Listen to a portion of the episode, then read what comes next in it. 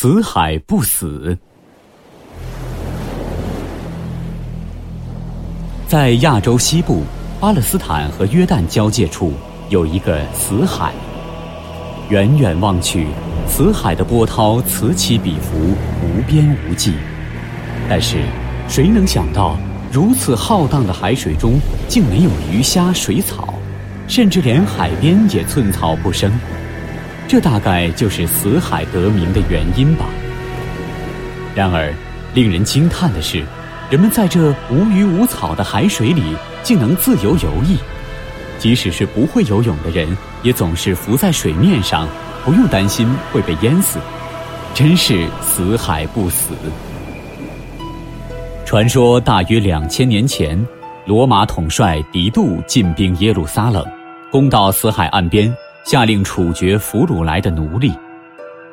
奴隶们被投入死海，并没有沉到水里淹死，却被波浪送回岸边。狄杜勃然大怒，再次下令将俘虏扔进海里。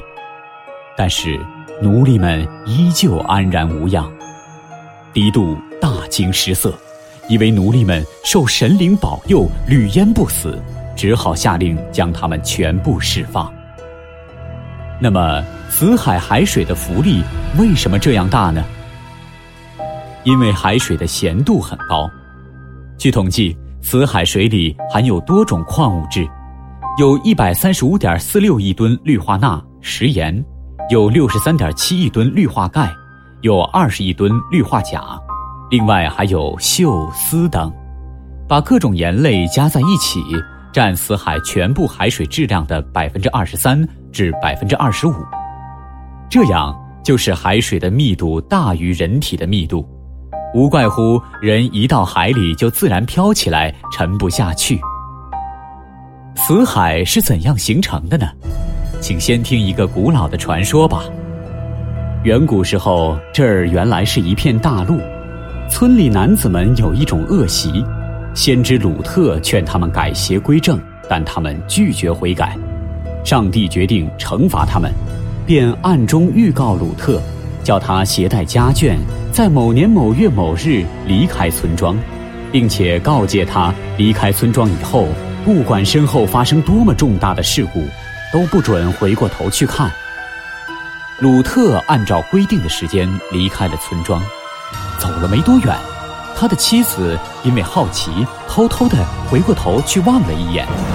哎呦，转瞬之间，好端端的村庄塌陷了，出现在他眼前的是一片汪洋大海，这就是死海。他因为违背上帝的告诫，立即变成了石人。虽然经过多少世纪的风雨，他仍然立在死海附近的山坡上，扭着头。日日夜夜望着死海，上帝惩罚那些执迷不悟的人们，让他们既没有淡水喝，也没有淡水种庄稼。这当然是神话，是人们无法认识死海形成过程的一种猜测。其实，死海是一个咸水湖，它的形成是自然界变化的结果。死海地处约旦和巴勒斯坦之间南北走向的大裂谷的中段。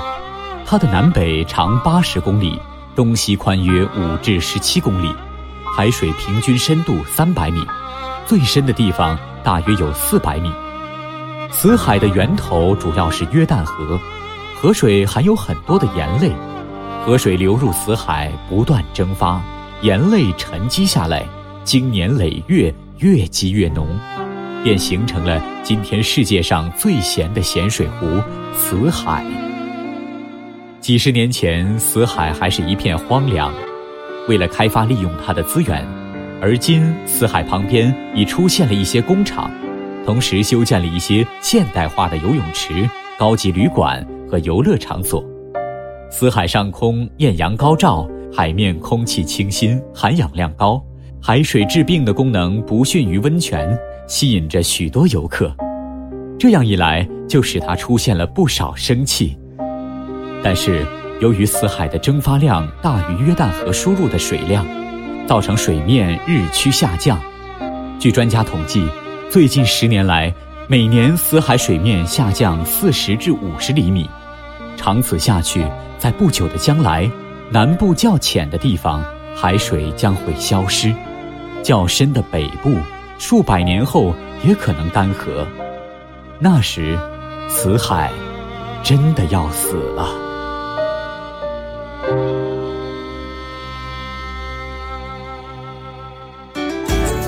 更多课文，请关注微信公众号“中国之声”。